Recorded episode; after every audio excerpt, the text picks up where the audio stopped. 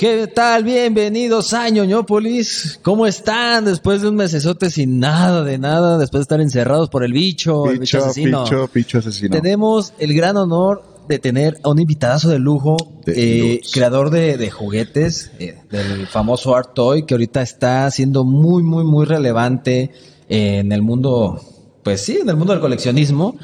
Tenemos el placer de, de anunciar a nuestro invitado. Dermul, ¿cómo estás?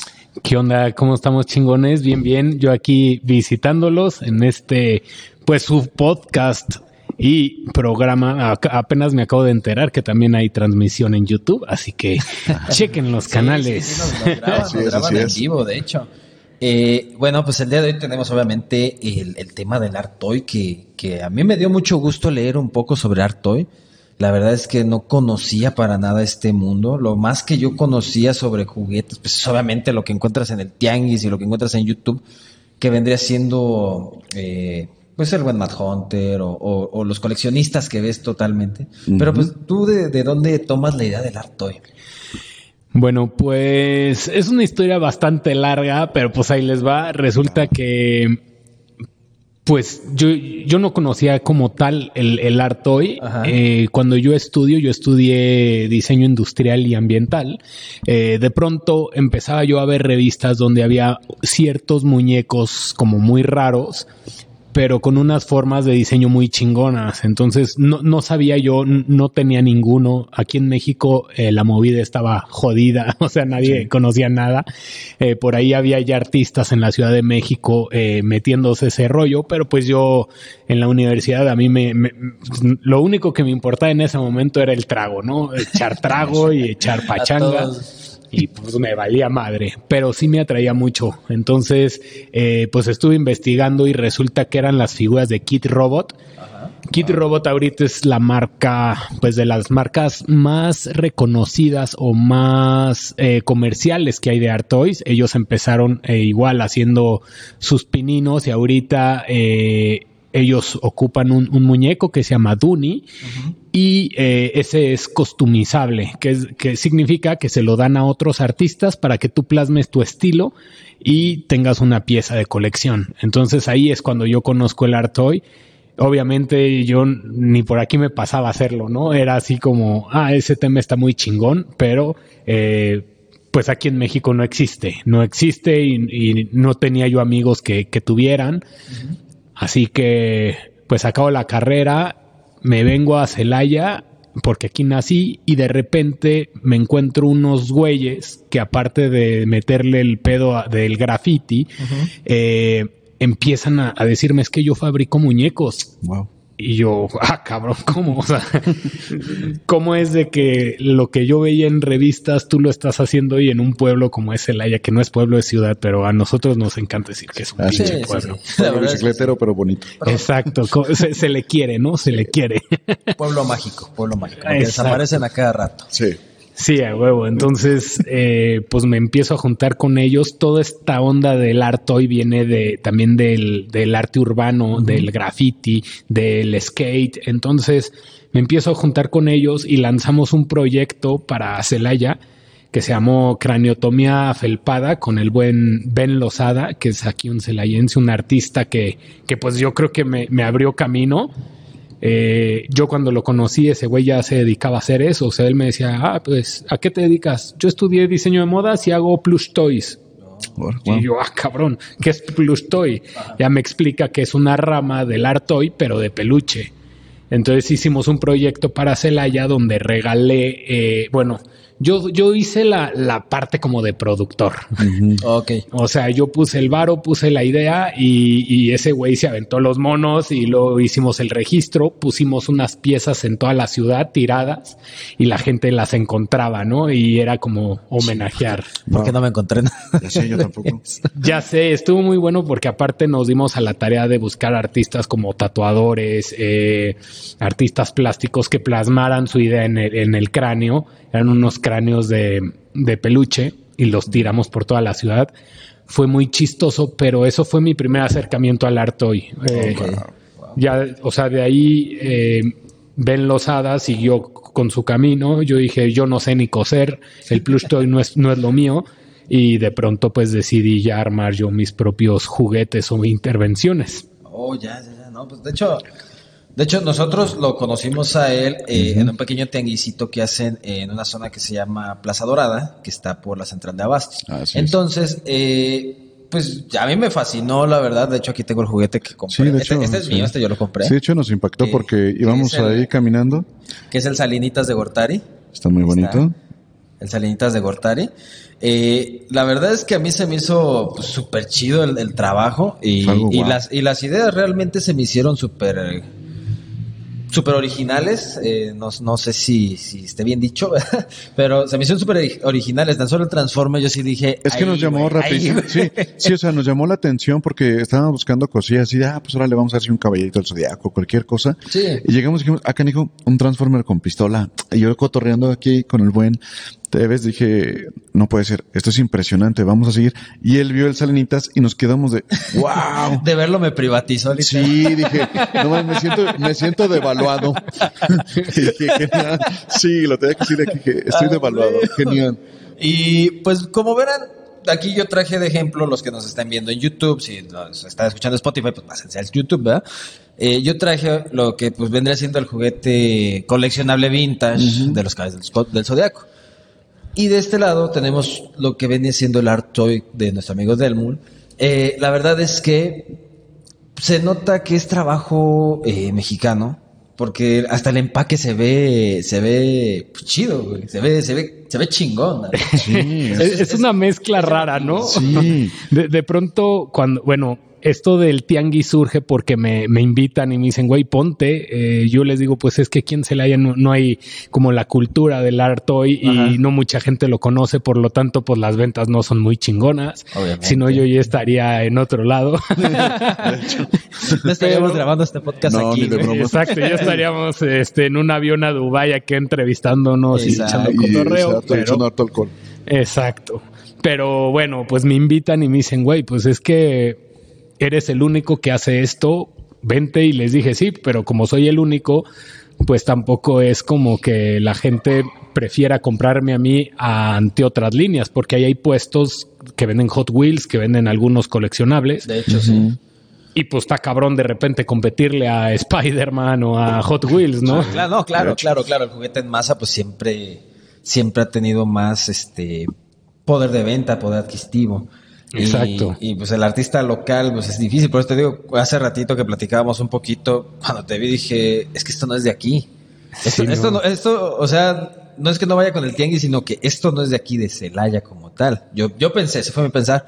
Y ya después cuando cotorreamos poquito que supe que pues, eres de aquí, y aquí mismo fabricas y todo el show, dije, ay, güey, pues es que esto es nuevo para mí. ¿Por qué? Porque pues estás acostumbrado a que este tipo de cosas nada más las ves en la gran ciudad, no Sí. en las pequeñas urbes. Vaya. Exacto, o fuera del país, ¿no? Y pues de pronto se me abre esta puerta de mostrar mi trabajo en el tianguis y, y me pongo y, y es muy cagado ver como, como, como toda la, la, la expresión de la gente, ¿no? O sea, así como ustedes se sorprendieron, pues hay gente que se ofende, hay gente que... eh, se pasa de largo, hay gente, de- hay de todo, pero la reacción de la gente sí es de asombro porque dicen, ¿qué chingados es esto? O sea, no, no, no lo pueden describir porque lo ven y dicen, es que es como un producto como muy fresa, como muy diseñado, pero en unos empaques como, como de mercado y jugando un poco con el bootleg y jugando con piezas como muy exóticas, entonces la gente se saca de pedo. Y, y, y esa es mi chamba, generar juguetes absurdos, ¿no? absurdos, pero que capten la pues la, la atención de la gente, vaya. Eso, eso es lo que me doy cuenta de que sí, sí te llama la atención. O sea, no- Sí. no, es como que pases y digas, ah, es otro puesto más. Te pasas No, y te dices, ah, ¿qué es esto? Exacto, es, es, es como una sátira. Yo les, les digo, eh, no todos los art toys son sátiras. Mi estilo es muy sátiro. Está muy eh, enfocado, inspirado en el barrio de la resurrección de aquí de Celaya. Yo, yo, yo nací ahí. Hermoso barrio La Rezo. Y Claro. pues es, es un barrio donde, donde hay juguetería pitera. Yo le denominé la juguetería pitera esa, ese bootleg, que no es ni tanto el bootleg, sino que es eh, lo pitero es lo, lo, lo local, lo, lo que propone, ¿no? De, de pronto veías piezas que no pertenecen a, imitar un, eh, un Spider-Man, un Batman, sino que son piezas raras y con un cartón como muy raro.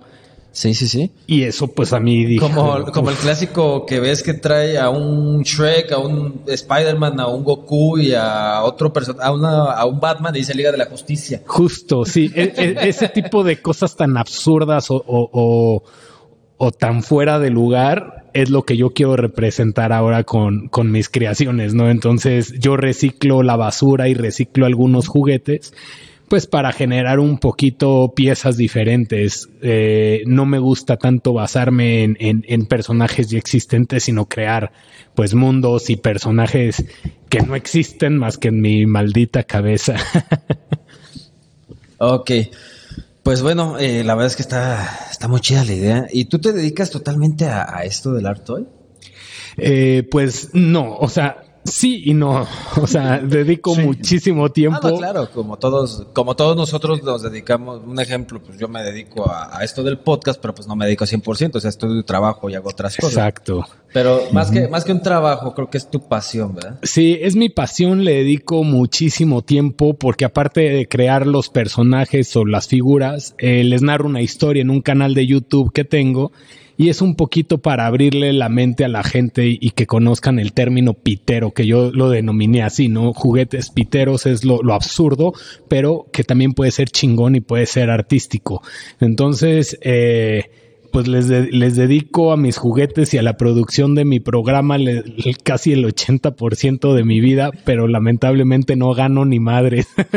no, no te preocupes, estamos igual. Esto es más, amor al arte, créeme, es puro amor al arte que esperemos que algún día, ¿verdad? Este, claro, ojalá. Algún patrocinador diga, no mames, me encantó, vamos, ahí está el dinero. Exacto, o, que la misma gente empiece a reaccionar, ¿no? Y, diga, ah, pues valoro lo que vale y pues ahí estaría chingón.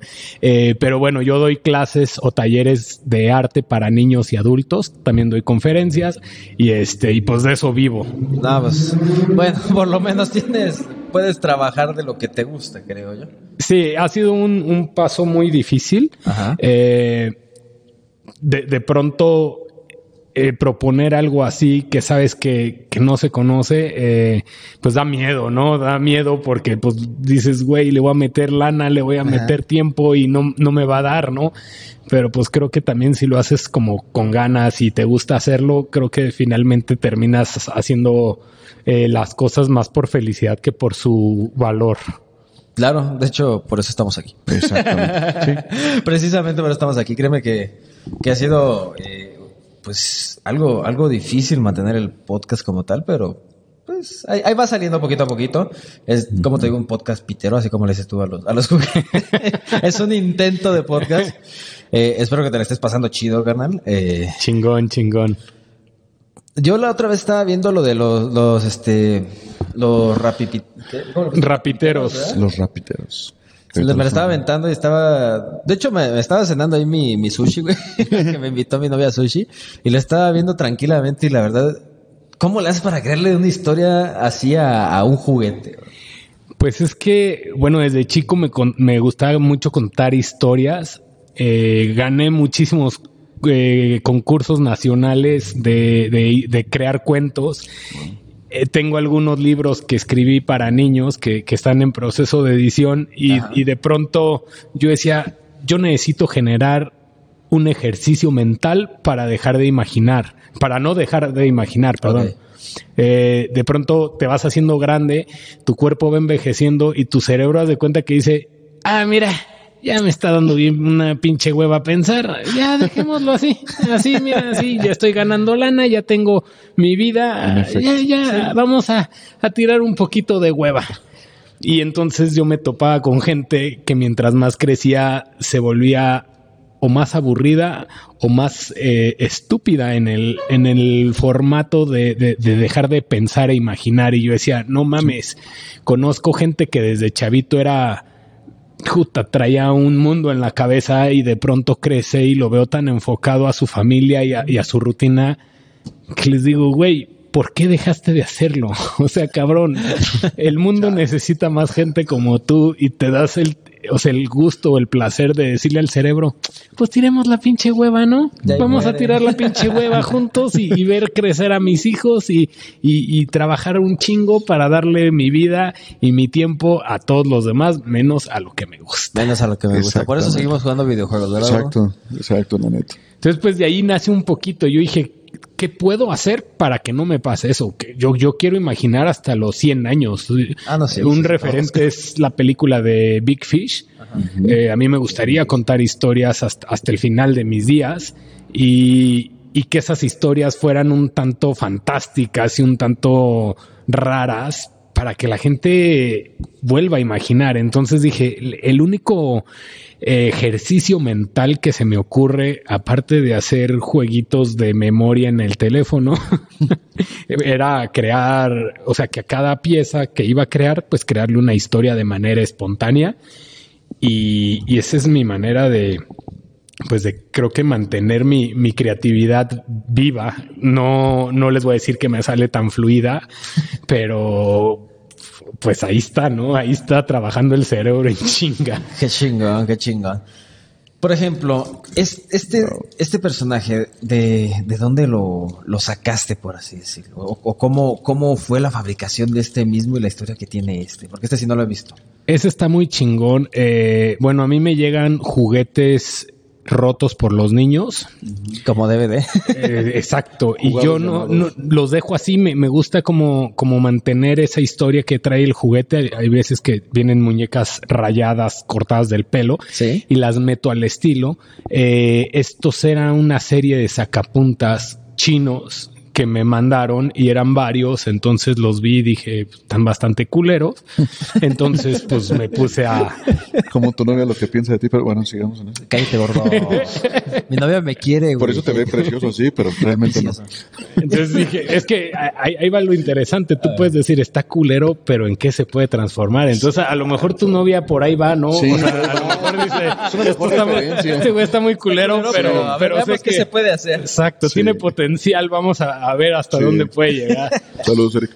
Entonces, pues ya empecé a, a crear eso y justo estaba en, en, eh, como noticia que un, un diseñador mexicano, José Fernández, que el cual hace props para películas, eh, diseñó los trajes de la NASA. Y de repente ya a mí me cae esa noticia y digo, no mames, eso, eso es imposible. O sea, la, la NASA es la NASA y, y un mexicano jugándole al verga, eh, haciendo cosas de películas cómo va a diseñar para la NASA. Pensé que era una broma, me metí a investigar y madres, Tómala. cabrón, que José Fernández lo diseñó. Entonces, eh, a partir de ahí, eh, yo creé como, como una historia de que a José Fernández lo capturan unos aliens y le piden que, que, le- que les fabrique unos trajes bien chingones para poder venir a la Tierra a echar tacos. Entonces, es una mamada, pero... Está- no, está, o sea, está interesante, está interesante cómo, cómo maquinas esa historia.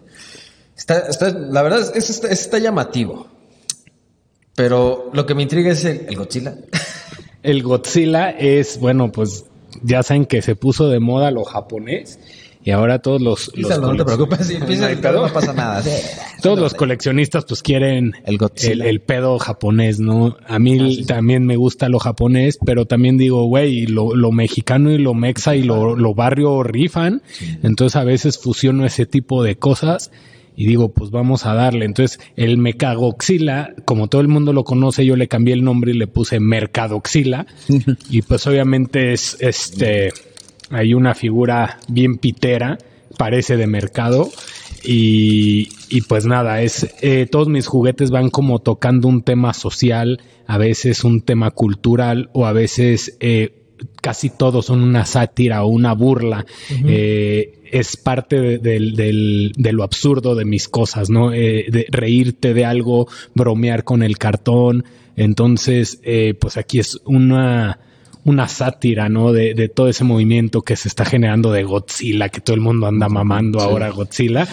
Y más, y más que si ahora se viene con la película de Godzilla contra Kong. Ah, sí. Exactamente. Además, ¿sabes qué? Que, que Godzilla, pues, estuvo mucho tiempo y no le dieron como que su espacio. Ajá. Ah, pero ahora Sí. Ya como ya hay más canales y ya hay más contenido japonés, ah, no, puta, entonces ya todos quieren a pinche Godzilla, entonces ya todo el mundo es fan de Godzilla, pero estuvo mucho tiempo y ni quien lo Sí, pelara, sí, sí. ¿no? Porque, por ejemplo, ya ves que salió la película del 2000, esa pasó casi desapercibida. o sea, Exacto, o sea, la gente la vio y hasta creo que tuvo críticas medias, Medias feas. medias sujetes Y y también le hicieron una serie de televisión, si te acuerdas que tenía caricaturas esa madre? esa no, ah, Gotsuki más bien me acuerdo, pero no me No, acuerdo la de Godzilla del 2000 sí, tuvo, Sí. tuvo caricatura. La Órale. por La pasaban en Cartoon Network. Estaba aburridísima, aburridísima. Pero, Pero sí fíjate que la ver. película a mí sí me gustó. Ah, no, pues a mí también. Es como, es como Rápidos y Furiosos. A todo el mundo así como no le gusta, pero a mí es porquería que me gusta. Sí, es- es- son de esas jaladas que dices,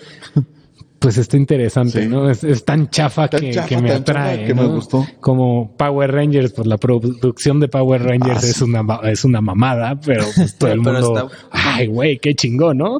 Eh, a mí en lo personal, ese tipo de, de- de cosas tan absurdas. eh, no es que me encanten, pero sí me llaman la atención. No, no soy el mayor de los fans, no compro eh, memorabilia de Godzilla, por ejemplo, pero pues sí me gusta ese pedo como de monstruos japoneses A- a mí, por ejemplo, a mí, por ejemplo, lo que me gusta es la rareza de los kaijus japoneses. No sé si los has llegado Sí. a ver. Están... De hecho, el art hoy se, se deriva un poco de ahí, de los kaijus. Eh, les voy a platicar un poquito la historia del art hoy. Eh, no, no sabemos exactamente dónde surge. Para mí ha surgido de- desde siempre. Hay eh, piezas prehispánicas que tú ves que son pequeñas figuras y todo el mundo dice, ah, es que representaban a la vida. No, pendejo. Es que eran los juguetes de ese tiempo. Eran los juguetes de O sea, sí. no, no había modo de divertirse, güey. Era lo único que había. Exacto, el juguete representa eh, lo, lo que estamos viviendo y esos eran juguetes. La gente ve estatuillas o pequeñas eh, figuritas y piensa que eran parte de ofrendas. No, eran juguetes. Ah, eh, en ese tiempo se hacían así. Entonces, bueno, pues si nos vamos a los orígenes, pues desde siempre ha existido, Sí, ¿no? Sí, sí, sí. Pero por ahí en los 70s eh, se da un boom. eh, Japón empieza a producir el sofubi, que es un material como un vinil suave, pero le dieron una característica especial y ahora solo ellos le pueden llamar sofubi al sofubi. Es, como... la denominación de origen, ¿no? Exacto, como el tequila, como el whisky, o sea que si no es de- del origen, no le puedes llamar así, aunque sea muy parecido. Entonces, bueno, pues empiezan, es un boom y de repente pues se viene eh, la fabricación de plásticos más rígidos y se sale desplazado el sofubi, que significa vinil suave, pues queda de- desplazado y justo a principios de los ochentas más o menos o a mediados, eh, ahí hay dos eh, eventos muy importantes. Uno es en Hong Kong.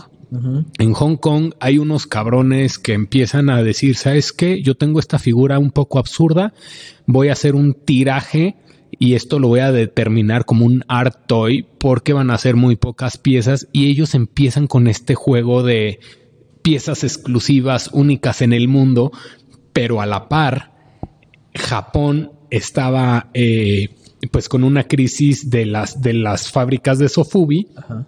y algunos japoneses dijeron, bueno, yo quiero rescatar ese proceso que se hacía en, en- en aquellos años y, y lo voy a empezar a, a- a mover otra vez. Entonces empiezan a crear ahora ese sofubi, pero ya con unas piezas más, eh, Más provocativas, más elaboradas, y a la par Hong Kong empieza a tirar este pedo del art toy, y cuando pues se conectan las, las mentes, o tú ves que alguien está haciendo algo parecido, pum, em- empiezan a retomar el sofubi y ahora de ahí se deslinda un poquito el artoy. Entonces va un poquito de la mano, no significa que mis piezas sean sofubi, el sofubi es un material, un, un vinil suave, pero sí van un poquito como a la tendencia de buscar piezas únicas, de tirajes muy pequeños, de volver un poco a los...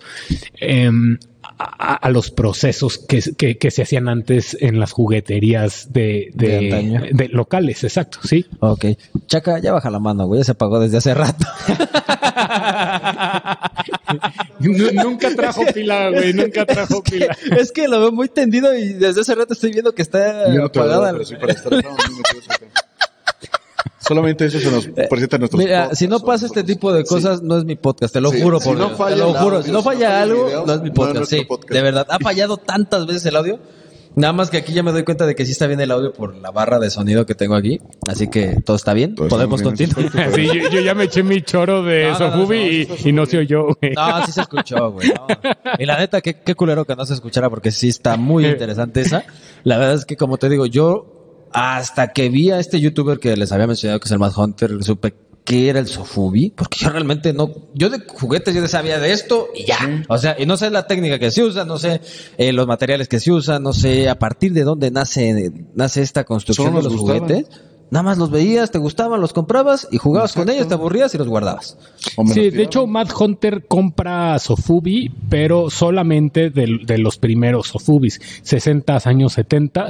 Este, pero él no le mete a, a propuestas nuevas por artistas. Él, él dice que eso ya es un mundo muy Era- cabrón. Era lo que te y- quería preguntar. ¿Tú por qué crees que el hot toy sea tan caro ahora? Porque si te fijas, si te acuerdas, no sé, en los 2000, a principios de los 2000, que ya empezaba a salir el hot toy como tal, realmente no pasaban de eh, moneda local de México de mil, mil doscientos pesos. Y ahora un hot toy te sale arriba de seis mil, siete mil pesos.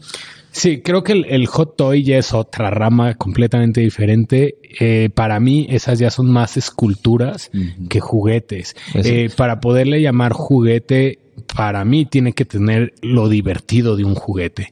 Eh, no puede ser, yo no puedo catalogar a- al, al hot toy un juguete, aunque se llama toy, porque no es para jugar. O sea, de hecho ni mis juguetes son para jugar, pero por lo menos tienen la esencia de parecer juguetes y creo que esos ya lo perdieron. Eso es un hiperrealismo montado eh, o basado en un personaje y presentado ante el mercado con una propuesta tanto de textiles como de materiales de pintura. O sea, es- esas son cosas muy cabronas para coleccionistas ya muy altos. Y, Sí, la y- y cabrón. está Sí, chido, pero también es otra, otra línea. ¿no? Pero, Si yo con esto ya me estoy quedando pobre, güey. Sí. Pero mira, es, es como todo. Hay gente que dice, güey, yo no prefiero, yo no tengo 200 muñecos o 200 juguetes, Pero tienes pero tengo uno que, que vale lo de tus 200 chingaderas, ¿no? Ah, claro, claro. Y es, y es el que te gusta a ti. Sí, que te gusta. Y. Por, por eso cuando vi al Salinitas dije, eh, Ah, ese es para acá, ese es para acá, ese me gustó, ese viene para acá. ¿Cuánto cuesta? Eh, vámonos, Sí. vente tú, vente para acá. Vas para la repisa. Y, y es cosa rara porque cuando tú preguntas el precio del Salinas, no me pusiste un pedo, o sea, me dijiste, ok, porque creo que entendiste perfectamente lo que, lo que había. Había de repente gente que llega y me dice, pero, pero por esta pieza, pues es que con eso me compro dos Hot Wheels, tres Hot Wheels. Bueno, pues ve y compra pinches Hot Wheels. ¿no? Exacto. O sea, es que no, no, estamos hablando de lo mismo. ¿Por qué? Porque pues un Hot Wheel siempre va a ser muy genérico, bueno, a menos Sí, que sea una pieza de colección, Pero ¿verdad? lo vas a encontrar más rápido. Ajá. y Y, estas y estas no. cosas ya no. Estas son creaciones tuyas que sabes si hiciste una o dos. Sí, de hecho, eh, no eh, es, es como decir eh, ¿qué te gusta más, la pizza o los tacos? Puta, pues es que es imposible decir. Cada uno es diferente en su en su origen, en su aspecto. Eh, hay gente que colecciona juguetes y colecciona de todo. Hay gente que solamente vintage, hay gente que solamente le pega al art toy, hay gente que solo hot toys. Entonces, sí. Pues ahí depende de tu bolsillo y de, de tu manera de pensar. Pero yo le decía a la gente, no te gusta mi trabajo, no, no lo demerites, eh, no me regates, mejor ve y cómprate un Hot Wheels o un. Spider-Man y sé feliz y, y- y a mí déjame hacer mis chingaderas, ¿no? Pues sí, porque sí, sí me doy cuenta muchas veces de eso, porque, o sea, les llama la atención, preguntan el precio y dicen, ay, es que está muy caro. Caro, caro, es algo que no sirve. Esto es algo que sale de, de la mente del creador, que es, que eres tú en este caso, y pues si te interesó, el precio es lo de menos, bro. Si te gusta, cómpralo. Si tienes para comprarlo y te gusta, cómpralo. No vas a decir, ay, es que te doy tanto porque pues es que esto nadie lo vende. Exacto, o, o seguían por el tamaño de la pieza, ¿no? El Salinas es una pieza de las más chiquitas que tengo y de repente la gente me decía, puta, pues es que ¿por qué tendría que comprar una pieza tan chiquita? Y yo, no, pues es que no la compres. O sea, es que yo, yo no, yo no te ruego que me lo compres. Yo, yo vendo lo que, lo que hago y si te late, qué chingón y si no, pues no es para ti y, y ya. O sea, de pronto el arte hoy no es tan barato, pero yo lo que les explico a la gente es, eh, Mattel te la desdobla 100 veces más el producto que tú compras en, en, en, cualquier auto, en cualquier mercado. Acá yo te le estoy desdoblando tres veces, no 100. Uh -huh. Y entonces a Mattel sí se lo paga, si a mí no, que yo voy empezando, voy haciendo cosas muy artesanales, todo va a mano, además que tiene una historia y además que es único en el mundo y que estos, estas figuras, si yo me pongo las pilas y algún día llego a tener un renombre, esas piezas van a valer 100 veces más, ¿no? Entonces, no puedes compararme con Mattel porque Mattel empezó como yo y, y ahorita ve quién es. O sea, eh, ya se enfocó a vender, ya su, eh, su, visión cambió, ya no es expresarme por medio de un juguete, ya es vender, vender, vender, vender. Y pues ese es el pedo. Yo no puedo comparar una pieza ni en costos ni en fabricación porque esto es un concepto. Entonces, un Artoy, si tú lo compras en, por decir, 100, 200 pesos, que la mayoría de las figuras ronda entre los 400 y 1000 pesos, baratas. O sea, ya las de gama alta, pues ya son sí. un poquito más caras y tal. Pero ese tipo de figuras eh, valen eso y tú tienes la, la oportunidad de conocer al artista tú sabes quién está detrás de Exacto. ese diseño, quién pensó eso. Y de repente, con un Spider-Man, pues tú sabes quién creó al, al, personaje, pero no sabes quién fue el que aterrizó eh, ese concepto a un juguete. Y no vas a saber tampoco qué máquina lo hizo. Exacto. O, o no, no vas a poder tener una historia de vida, sino, ah, pues un día me, me fui a comprar unas cosas y vi ese Spider-Man, me encantó y le compré. Acá es una experiencia la que te llevas. De hecho, creo que tu Salinas lo demuestra y, y por eso estamos aquí. Sí, por eso estamos aquí. O sea, justo eso Ajá. desencadenó una pieza tan chiquitita, desencadena que estos güeyes vean y digan, ¿qué pedo? ¿Qué es esto? Y luego digan, oye, pues está interesante lo que haces, checan mi página, checan mi, mi contenido y Ajá. me dicen, güey, ven que queremos hablar contigo en, en el podcast, ¿no? Y sí, pues eso está súper chingón. Eso es repercutir con un juguete para mí. o sea. Sí, pues es que te digo, ¿no? Así que yo vi esa madre, dije, es, esto es original, o sea, esto es, es algo que no había seguido. O sea, yo soy chacharero de tianguis de ir a comprar juguetes y la chingada. Pero como te repito, no es algo que veas a diario. Creo no lo que tú hasta ahorita Exacto, eres el único ¿no? aquí en Celaya, ¿verdad? Porque sí, yo creo sí. Pues yo conozco eh, tres personas que lo hacen. Wow. Eh, yo creo que soy el único que le está apostando a vivir de esto. Ajá. Hasta ahorita, bueno, Ben vive a temporadas, o sea, él fabrica de repente piezas y vive de eso, pero eh, bueno, no vive de eso, gana un poco de lana, Ajá. pero él tiene, trabaja en una tienda y además hace vestidos, o sea, no está oh, al 100%. Creo que ahorita al 100% alguien que se dedique a los juguetes no conozco a nadie. Eh, pero pues ojalá y yo sea el primero, ¿no? Ojalá no, ojalá, ojalá y que, que después de esto, pum, para arriba. Sí.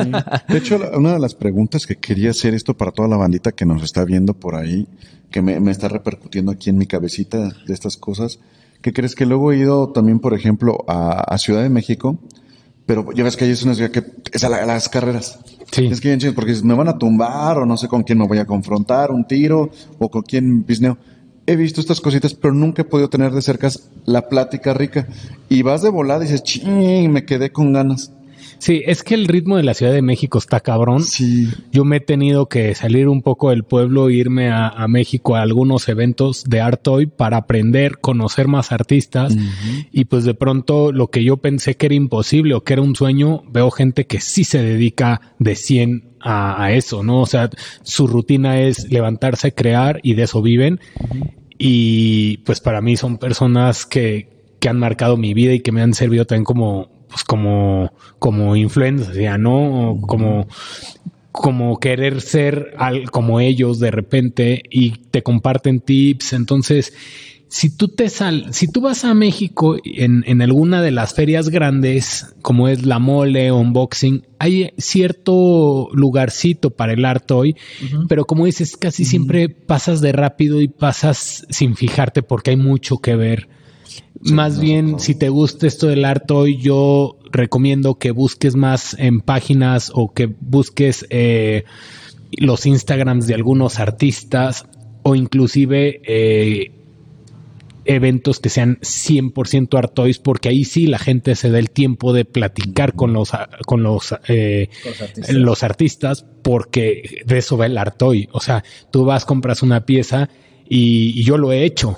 Eh, he comprado piezas y voy y le digo al artista, oye, qué chido está esta charla, me compartiste algún tip, me puedes firmar mi figura, sin pedos, me lo firman y yo sé que ese, ese juguete el día de mañana va a valer una lana o no, pero nunca se va a, devaluar. O sea, este juguete que tú compras, si lo compras hoy en 100, mañana en 10 años puedes pedir los mismos 100 o más, dependiendo la trayectoria del artista o la escasez de las figuras. Exacto. Exactamente. Pero pues, eh, eso me olvidó que te iba a preguntar. es que estoy, tan, entrada en la plática que hasta se me olvidó que le iba a preguntar, güey. Es que es un tema bien cabrón, ¿no? O sea, esto da para mucho. Da para muchos porque te puede hacer preguntas desde cada, este, que de qué materiales son, dijiste que son reciclados, cómo es el proceso que haces cada uno a mano, cositas. Eso me ha llamado mucho la atención. Por ejemplo, por ejemplo, los de los, los rapiteros. ¿Con qué lo hiciste? ¿Lo hiciste con arcilla? No, el rapitero es, bueno, era una moto chiclera de esos. me acuerdo de esas. De las piñatas. En el mercadito. Exacto. Y me cayeron dos. Y digo me cayeron porque yo no compro ni madres. O sea, a mí, la gente me lo regala. Ajá. Los niños cuando hacen tiradero de juguetes, normalmente sus mamás les dicen, saca lo que ya no quieres para que entren nuevos juguetes. Y a mí me dan cajas y cajas llenas de juguetes. ¿Qué hago yo? Separo el que está en buen estado, se regala a las personas que no lo tienen, las piezas que me llaman la atención, las agarro y digo, esto puede funcionar para algo. Yo desde que veo el, objeto yo ya me estoy imaginando algo. Y todo lo demás que yo ya no ocupo lo separo por, por densidades de material y lo aviento a la basura para que esto se vuelva a reciclar. Entonces, yo ya teniendo la pieza, por ejemplo, el rapitero, que era una moto eh, chiclera, ya traía a un piloto ahí encima, pero yo con porcelana fría empiezo a crearle la cabeza de monstruos. Eh, me gusta oh, mucho jugar con demonios, cuernos, colmillos. este. Ahí, tengo, ahí tengo varios caballeros de esos, pero ya es el puro pues sí, el puro monito ya ni lo uso. Yo creo que te lo voy a pasar a ver qué le hace. Sí, de hecho, o sea, me llegan monos mutilados, sin cabeza. Eh, ah, sí, los he visto que le. Barbies con la cara toda pintada. Y yo tengo dos ramas dentro de, mi, de mis juguetes. Uno es la, rama morgue, que es este, cuando yo hago mashups, mashups son la unión de varios juguetes para crear otra propuesta. Por decir, eh, tengo un cuerpo de tortuga ninja y me llega la cara de un eh, sella de caballeros y se la adapto, ¿no? A ver cómo se ve. Eso es un mashup. Entonces hago los mashups que se llaman morgue y es una burla a las jugueterías o a las jugueteras eh, como Hasbro, Mattel, eh, todas esas, ¿no? Entonces yo ahí no respeto nada. Eh, ah, eso es, sí, eso es anticoleccionista porque la, gente que lo colecciona me dice, no mames, le estás partiendo la madre a, una figura que si, si la vendieras podrías hacer que alguien más recupere una de una pieza vieja. Y digo, sí, pero a mí no me interesa. O sea, el, el valor que tiene para mí es el valor que yo le voy a dar, no el que le puso Mattel o el que le puso el coleccionista. Entonces, por ahí va raro. Y la que, la rama que no es morgue es crear desde cero un juguete partiendo de materiales reciclados, como es la pizza. Ese no hay, no hay un juguete detrás, ¿no? Oh, ya. De hecho, está, esta está muy interesante. La verdad es que hace rato que la vi y se me hizo así súper interesante. no voy a chingar la caja. Porque, o sea, ¿de dónde sacaste la pizza? Está bien chido. Esas pizzas las hice de. de plastilina epóxica y todas las cajas o la presentación de, de, este juguete son cajas de verdad de pizza que me tuve que tragar sacrificando mi, mi, ¿Tu figura? mi figura por, por, el pedo de los juguetes. Entonces, pues eran cajas de pizza donde yo seleccionaba la parte que no tuviera grasa, ¿no?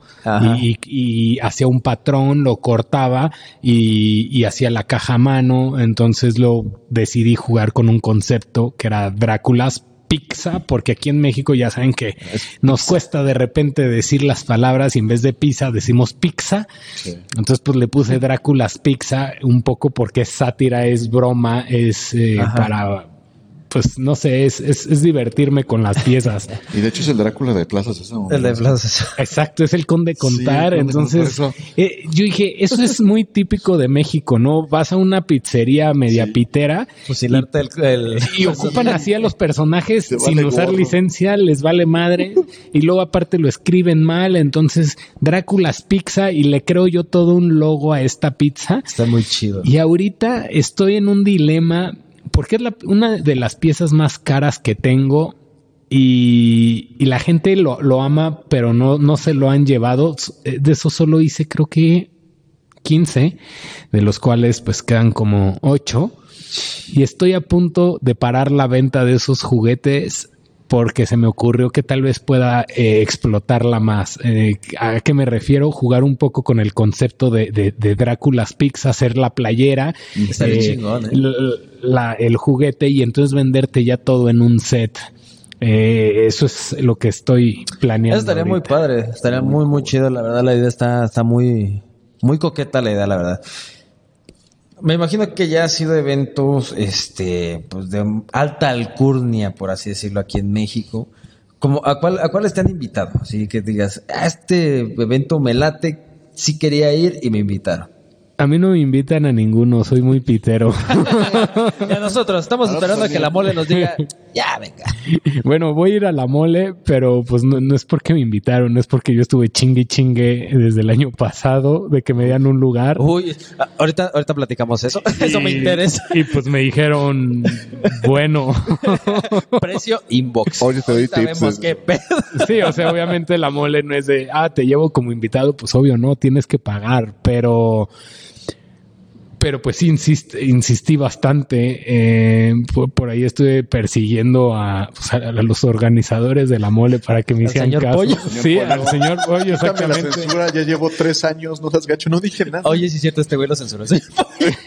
de la mole, no, me, no me, mira, vamos a cortar tu cara para que no haya problemas y Ah, puedas sí. ir a la mole. Porque. Yo ya pedí perdón. Ay, cállate, gordo. No, pero sí está muy cagado. O sea, de, de pronto ves esas personas que son, son lo mismo que nosotros, sí. nada más que se, se pues se criaron o despertaron su crecimiento en la Ciudad de México, que es un monstruo, y pues obviamente tienen una trayectoria más grande, pero de, o sea, fuera de eso, pues siguen siendo los mismos chavos cotorreadores. Entonces, sí. pues yo, yo, yo me acerqué y, y yo quiero estar ahí, y de, de pronto mi, pues como se le dice, mi, mi meta era, quiero que, que, la gente me voltee a ver por lo que estoy haciendo.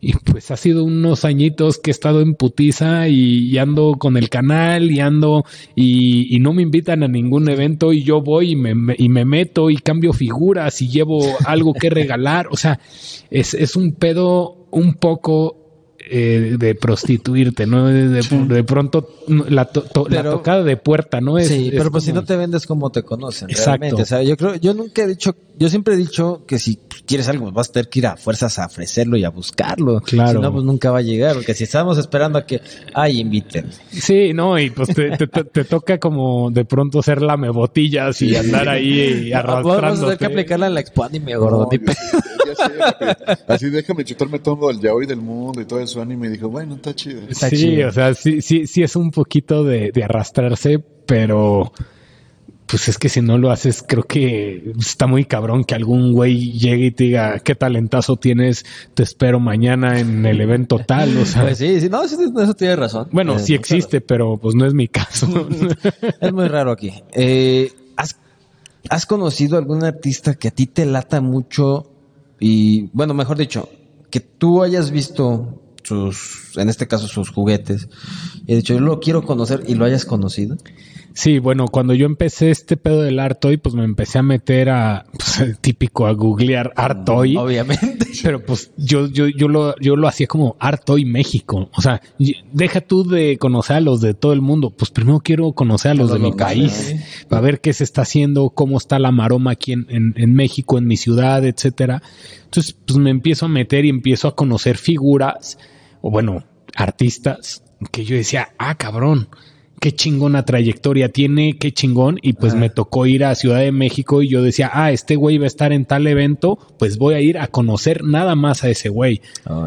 Entonces, pues mm, de pronto me empecé a codear con gente que ya llevaba mucho en esto del arte hoy y, y de pronto volteé y dije, ah, mira, yo lo conozco, ya lo con- conocí personalmente, de algunos he podido comprar o, o- o cambiar piezas, con otros no, pero sin embargo, eh, por lo menos ya saben lo que hago. O sea, ya de Ya repente, sí, les marco y les digo, oye, güey, necesito, eh, si me puedes colaborar en el canal, si me puedes, y obviamente me dicen, claro que sí, y, y ahí esa, eh, pues ese apoyo también por ellos, ¿no? Entonces, eh, gente que he conocido así, pues está Frank Misterio. Les voy a nombrar puros mexicanos porque son como que los que más tengo a la mano investigados y los más accesibles para, pues, si ustedes quieren conocer un poquito de lo que se Ah, está claro, haciendo claro. en México, para que los busquen.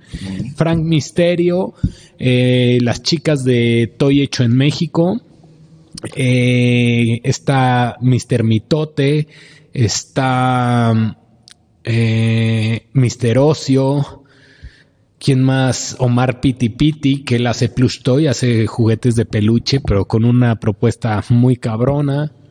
Y pues, ¿quién más? Bare Hands, Labrenz, eh, hay muchísimos, muchísimos, pero todos radican en México, casi todos. Pues, Bueno, es, que allá se da mucho. O sea, eh, como lo sigo diciendo y lo seguiré diciendo creo que hasta ahora, para nosotros los provincianitos, o sea, los que vivimos en ciudades pequeñas, sí es más difícil sobre- sobresalir a veces en este, en este mundo, en, en todo este asunto, porque en la gran urbe, pues tienes museos grandes, tienes exposiciones grandes, tienes lugares a donde ir a presentarlo, y aquí, pues, en, en nuestro caso, en lo que es un podcast, pues, ¿en dónde lo presentas? Claro, de hecho yo, por ejemplo, pues no es lo mismo ponerme en el tianguis rodeado de gente que vende Hot Wheels.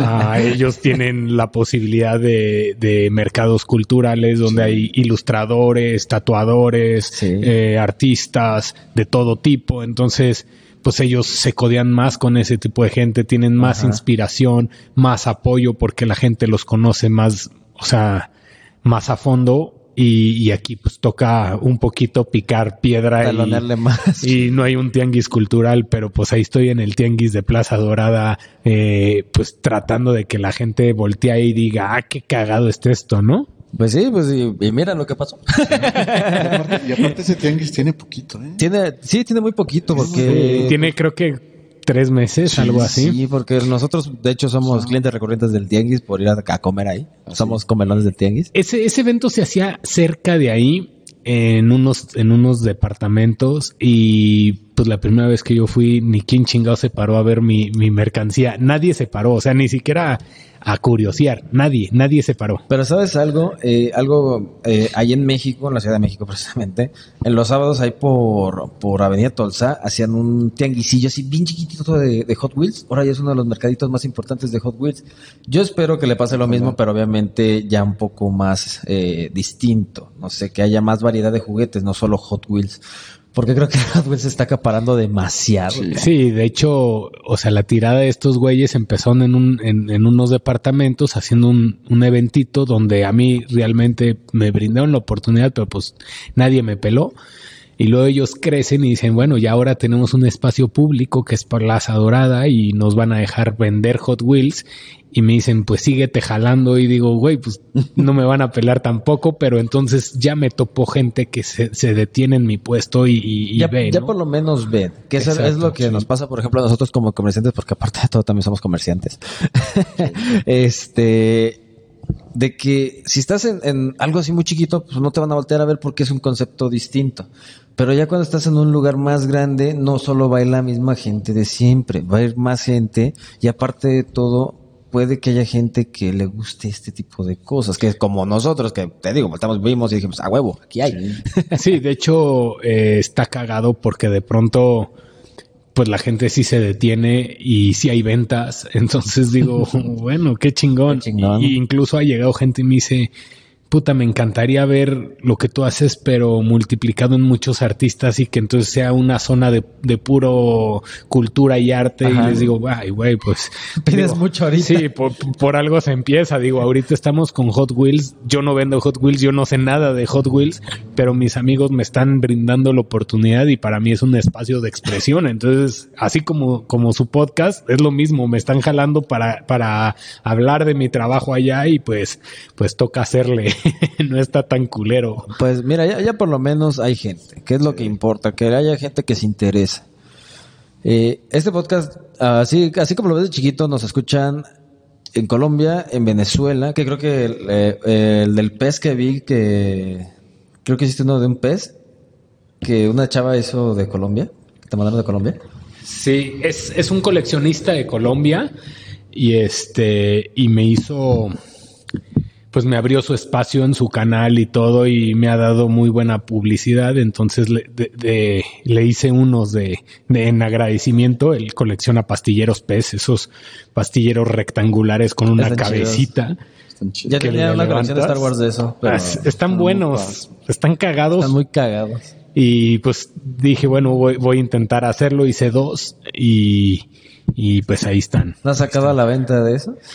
Eh, no, porque es que el, el pedo es que cuando yo hago el primer pez, que es la cara de este güey, es la caricatura del, del- Sí, sí, lo del vi. coleccionista, eh, la gente inmediatamente me empezó a decir, ah, Dermule Toys es el güey que te plasma en un pez. Mm. Para que evitar que te casi. Eh, sí, entonces yo dije, hey, espérenme. Esto fue... O sea, esto es un favor, un favor, un regalo que le hice un cabrón porque lo admiro, pero yo no me dedico a hacer esto.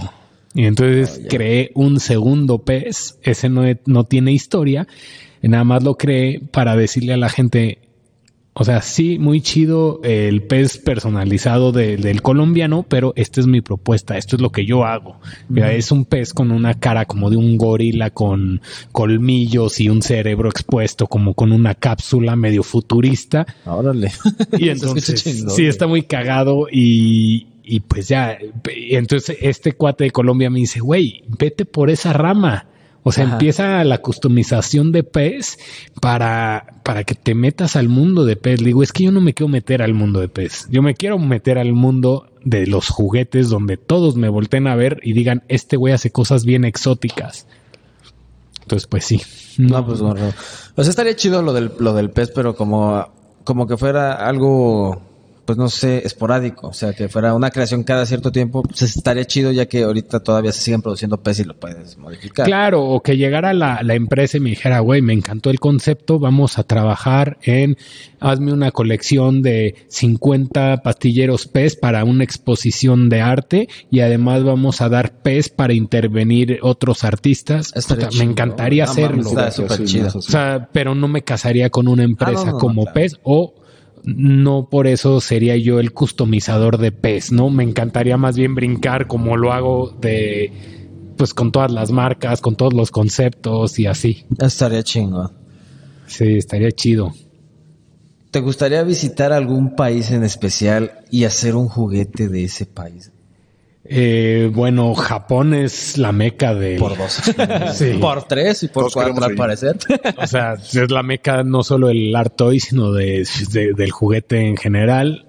Eh, me encantaría por su cultura. Tengo muchos toques como de Japón en mi trabajo, pero creo que eh, si habría la oportunidad de diseñar un art toy para la población de un país, me encantaría que fuera Islandia. Me encanta esos güeyes, traen un pedo muy cabrón en la cabeza y, y una manera de, pues de, de, de admirarlos o decirles que qué chingón que los admiro bastante sería hacerles un art toy para, solamente para país de Islandia. Estaría, estaría muy chingón. Pero coincido Japón. Sí, ya sé. Es que, es que quién sabe, Japón tiene ese quién sabe que, que, que nos enamora a todos. Es que Ja- Japón tiene todo. O sea, tiene todo. Y pues está muy chingón. O sea, ahí encuentras todos los artistas, encuentras todos los juguetes. Allá la cultura es otro pedo. La gente paga millones de pesos no les por importa. piezas porque ellos saben qué pedo con el colec- con, con una colección o ser coleccionista y pues aquí en México a veces te dicen deja de gastarte el dinero en pendejadas Ajá.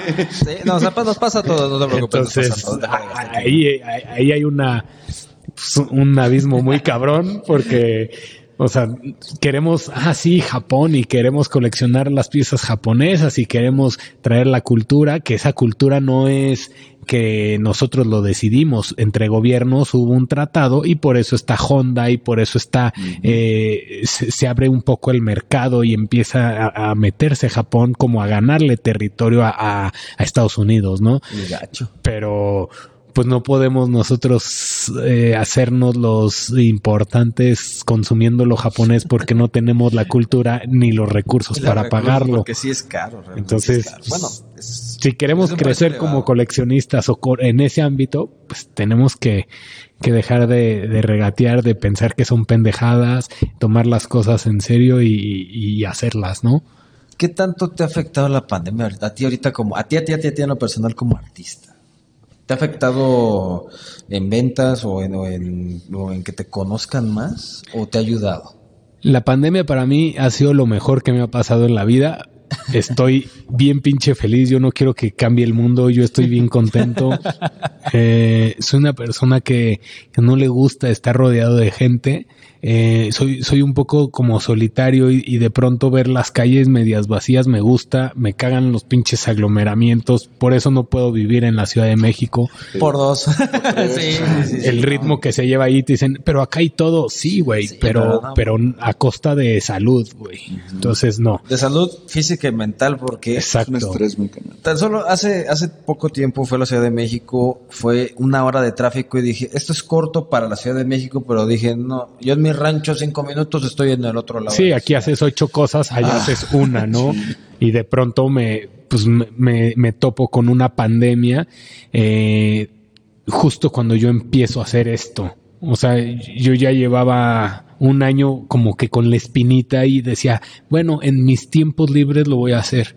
Y llega la pandemia y me dice, Todo bueno, cabrón, ahí está, Ahí está, ahí está, tu Ahí tiempo, está, ahí está tu casa, ahí están tus materiales, Órale. chingale. Tu, tu, tu fábrica tú la tienes en tu casa. Sí, yo trabajo en mi casa, entonces, pues ahí tengo mi, mi estudio, porque pues yo eh, fui diseñador de, de muebles mucho tiempo y de pronto empiezo a dar clases y conferencias, todo esto de arte para niños y pues obviamente materiales siempre hay en mi casa, ¿no?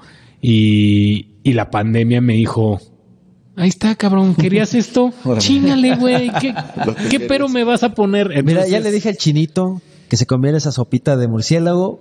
Date, papá. Sí, Dale. o sea, realmente a mí la pandemia me dijo, güey, ¿quieres que pare el mundo para ti, güey? Ahí, Ahí está. está. A ver, espérame.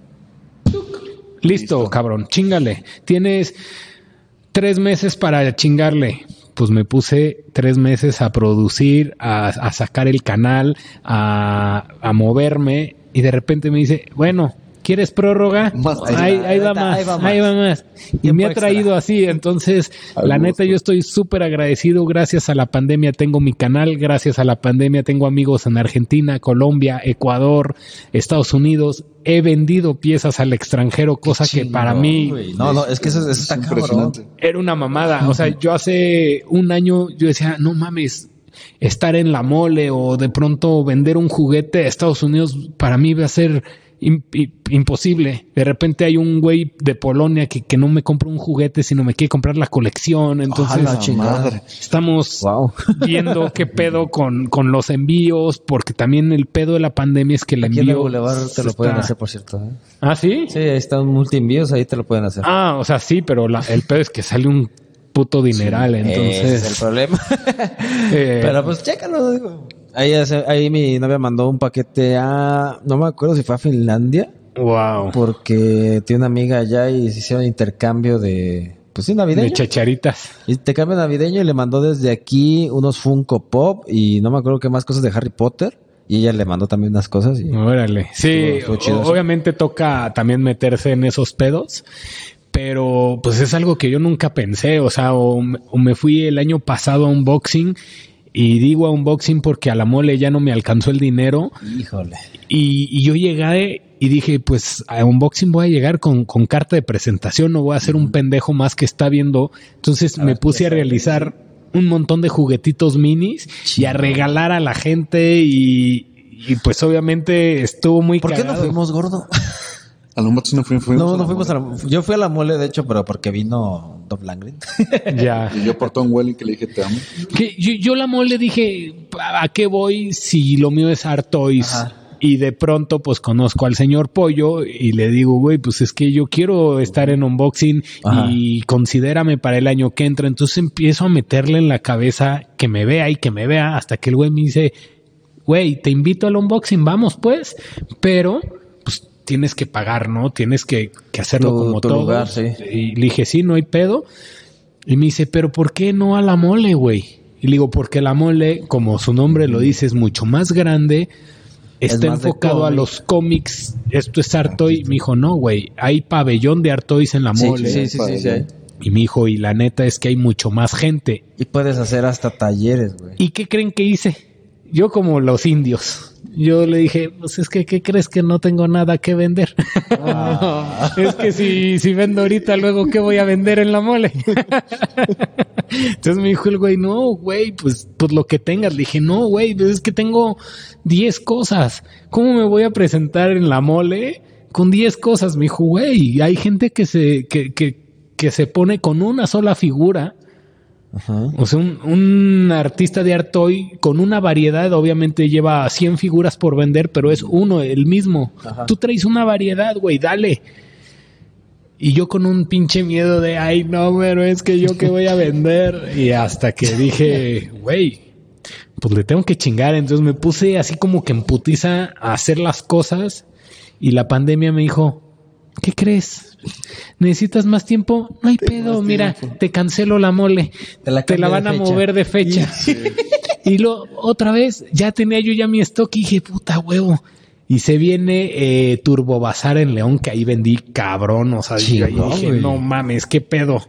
Vendí bien chingón. Y lo más cagado es que yo estando pues en mi mesita, pues llegaba gente y me decía, ah, güey, tú eres Dermil Toys. Y yo, Guau. Wow, sí me conocen, güey. sí, güey. De repente, oye, ¿me puedo tomar una foto contigo? Y yo, Ah, chica. pues A claro. huevo. Y, oye, pero no trajiste el casco de camaleón galáctico. No. Ah, entonces ya no lo quiero. Y yo, ay, chinga tu madre.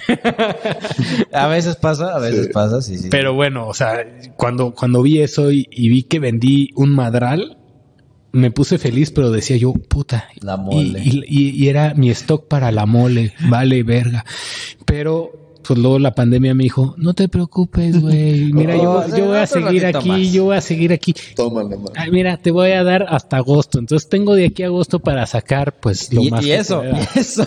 Si no la aplazan poquito más. Pero sí, ya en la mole ya estoy ahí, ya, ya está mi lugar ahí. Qué ya, chingón, qué eh, chingón. se- se- es un sueño que, Ojalá. que hace un año yo decía, puta, eh, exponer en una mole para mí era Está verga. ¿no? Y ahorita ya lo puedo hacer y digo, bueno, ¿y por qué no una exposición en Estados Unidos o en, Ah, güey, estaría en súper Japón o en, chingón. no sé, güey, no yo, sé. Yo, yo, yo espero, yo espero que el final de esta serie de podcast, güey, sea en Japón, ahí en algún restaurante o una Haciendo mamada una así, güey. Hacer una peda masiva con saque. sí. Eso, es, eso es el sueño de este podcast. Sí, por favor, Bueno, apoyen. yo pido ser el invitado, ¿eh? Ah, claro, claro. Porque va a ser claro, peda esperemos volver a, volver a a tenerte cosas. eh, otro día aquí, porque sí, Sí, sí, nos gustó mucho la plática, rico. está interesantísimo este sí, pedo. este, está muy cagado, eh. Y conocer ese casco, que sí también lo vieron. Sí, oye, sí es cierto, yo pensé que te lo ibas a traer.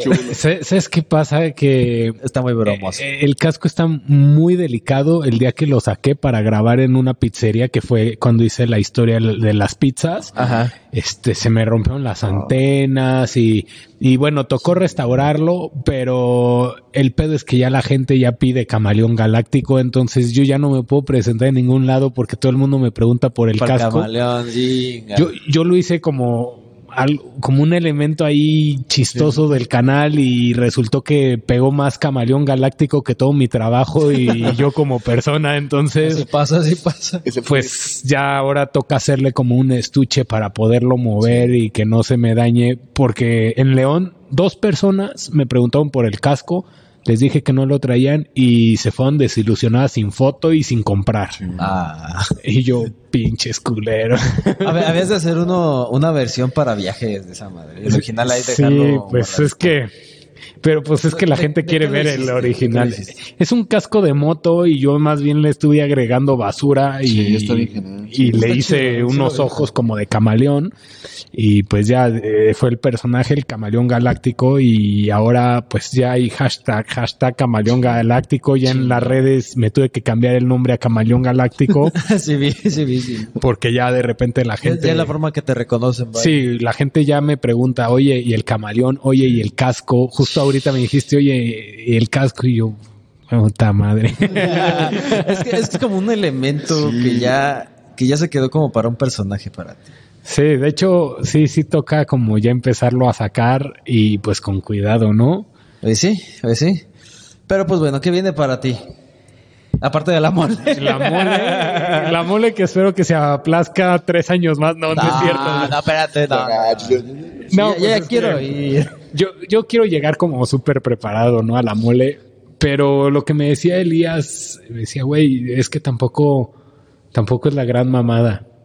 O sea, yo, yo lo veo así porque pues estoy acá, pero él lo ve como un evento más y me dice, güey, perfectamente con lo que tienes podrías hacerlo.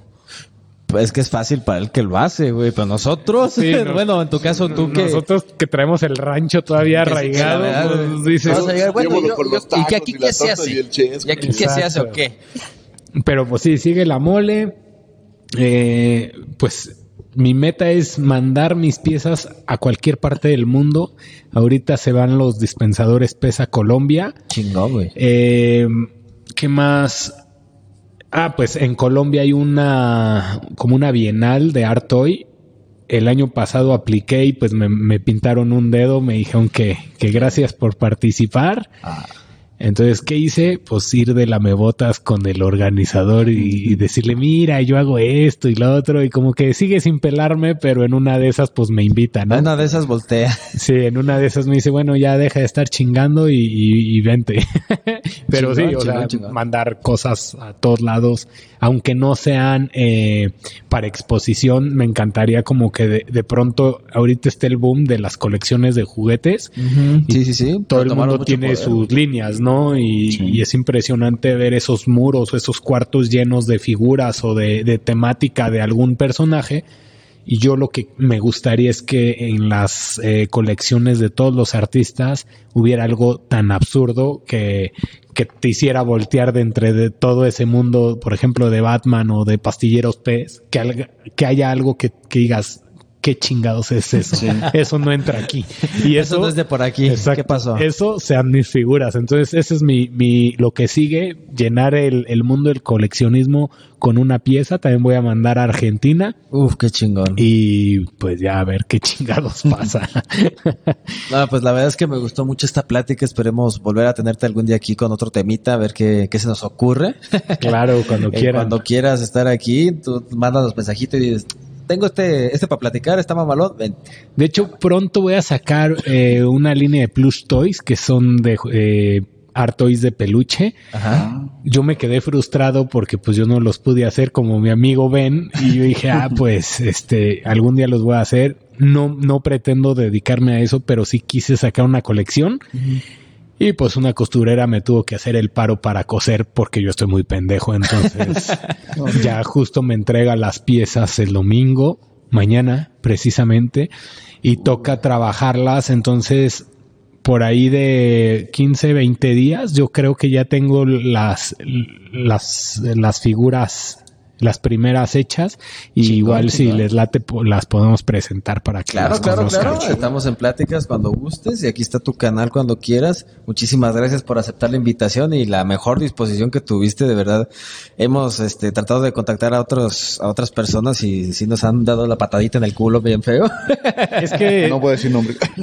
eso, eso está muy culero. eh, pues yo también voy empezando y, y de pronto cuando te batea gente porque no, no tienes el nivel que ellos piensan, eh, se siente bien culero. la neta. Sí, se siente gacho, güey. A mí me- Y, ma- no, y más cuando ya te dicen, sí, sí, no hay pedo, y a la mera hora, no, es que no voy a poder. Sí, a, mí eso me chingada, pasó pues eh, en, en esto con los artistas del arte hoy, pues yo todo feliz, todo idiota, por primera vez en la vida tienes con quién platicar de este tema Y sí, y ellos como que te abrían, ah, pues ábrete, güey, tú estás todavía muy chavo. pendejo. Tú estás chavo. Entonces pues te toca hacerla tú solo y de repente ustedes cuando me invitan Lolo me advierten, es, es un podcast chiquito, puta, así sea un podcast de dos personas, o sea, un proyecto que quieras hacer y no lo, no lo has sacado, yo encantado de, pues, de apoyarnos entre todos. Pues muchísimas gracias, ya lo tuvieron aquí el día de hoy a mi querido Dermul. Esperemos volverlo a tener pronto, eh, que ya saque su nueva colección.